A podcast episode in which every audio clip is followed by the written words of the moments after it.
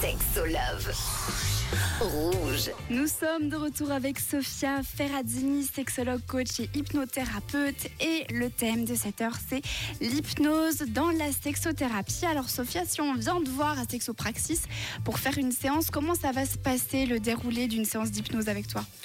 Alors, tout d'abord, quand on vient me voir pour la première fois, on va faire ben, un tour de la problématique. Euh, j'ai euh, une vision systémique, c'est-à-dire que je vais considérer tous les aspects de la personne, sachant que l'individu évolue dans un système familial, euh, culturel, professionnel, et on va voir un peu où est-ce que la problématique s'insère ou en tout cas se manifeste dans ces différents dans, dans ces différents systèmes.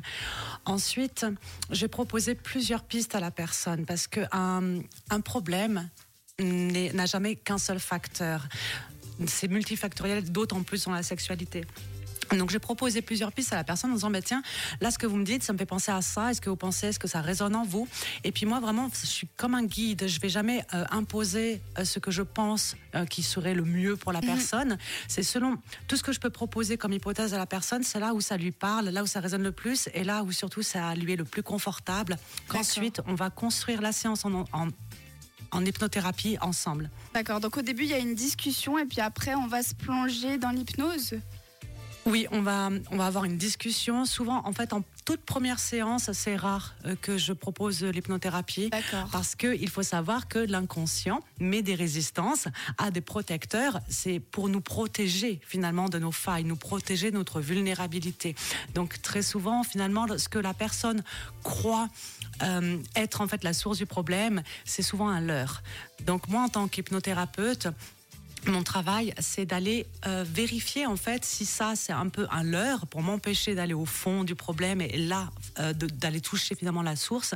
Donc du coup, ça se construit généralement en une séance. On va vérifier plusieurs hypothèses et puis c'est généralement à la deuxième séance que là on peut faire de, l'hypnose pour être sûr que finalement je suis pas en train de, de, courir après euh, après un leurre. Pardon, j'ai pas d'autres synonymes. Oui, mais c'est vrai, une sorte de, de façade finalement parce que en hypnothérapie, c'est ce que tu vas essayer de briser, c'est l'inconscient et de passer au-delà, c'est ça? Exactement, oui. De, de, de, briser, en fait, de, de briser, de contourner en tout cas les premières barrières, les premiers obstacles de l'inconscient. Donc c'est rarement ce que l'on croit euh, qui est la vérité. La vérité est ailleurs, Mulder. Je ne sais pas si vous avez la ref. Évidemment. Trop bien. Bah, merci beaucoup, euh, Sophia Ferradini, d'avoir été avec nous aujourd'hui. Et puis, si vous voulez prendre rendez-vous avec Sophia, je vous conseille de vous rendre sur le site de Sexopraxis. Au cas où, je vous mets tout ce qu'il faut dans la description du podcast et vous pouvez aussi me le demander sur WhatsApp 079 548 3000. Merci, Sophia. Merci beaucoup.